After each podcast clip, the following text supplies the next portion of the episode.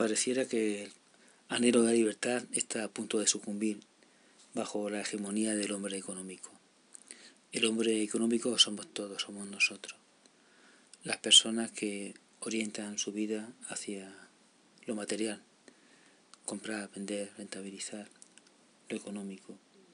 Pero es que no se trata ya solamente de asegurarse, que es legítimo, la sobrevivencia, la autoconservación, como se decía antes, ¿no? de buscarse las habichuelas, de trabajar para comer, ya este no es el caso.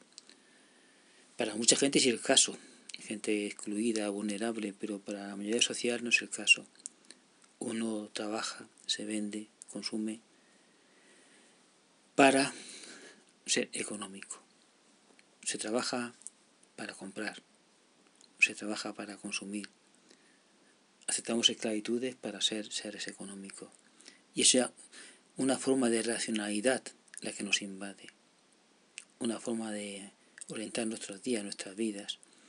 Esta racionalidad es también política y es burocrática, lo señaló Ivanili, porque cuando vas a la escuela, aparte de este gesto de obediencia hacia la administración, estás comprando, estás siendo económico, estás comprando profesores que hay que pagarlos con fondos públicos, estás comprando materiales, estás comprando muchas cosas. Cuando vas al médico, estás pagando, estás comprando medicina, servicios. Cuando crees en la policía, estás pagando hasta sus uniformes. Si piensas que tu país puede estar en peligro, estás pagando y estás comprando una seguridad ficticia para un ejército que lo que va a hacer es invadir quizás otros países.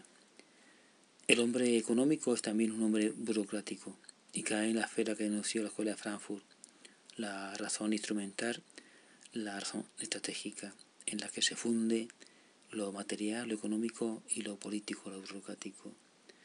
A partir de ahí, en la medida en que esto se extiende socialmente y alcanza capas más amplias de población, llega a esta hegemonía que decía del hombre económico que supone el fin y la muerte del anhelo de libertad la mayor parte de las luchas contemporáneas aspiran a un capitalismo, decía Gabli, de rostro humano.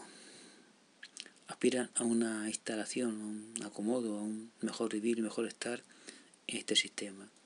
Pero el deseo de salir de este sistema, de cambiar de modo de producción, de modo vital, de modo de gestión, de dejar de ser capitalista, no, no existe o se dan unos pocos individuos que no tienen ya ninguna influencia social y se van a extinguir conforme se extingan también sus vidas. En el fondo, el imperio de la mercancía. Por eso, para gente que ya quizás no crea ni siquiera en la eventualidad de una gran transformación, queda esta perspectiva de la salud que hacía Bataille, la salud, no tanto la revolución, que es una abstracción homicida, o lo ha sido hasta hoy, como la salud personal, quizás individual, de respirar cuanto más lejos mejor del mercado y del Estado.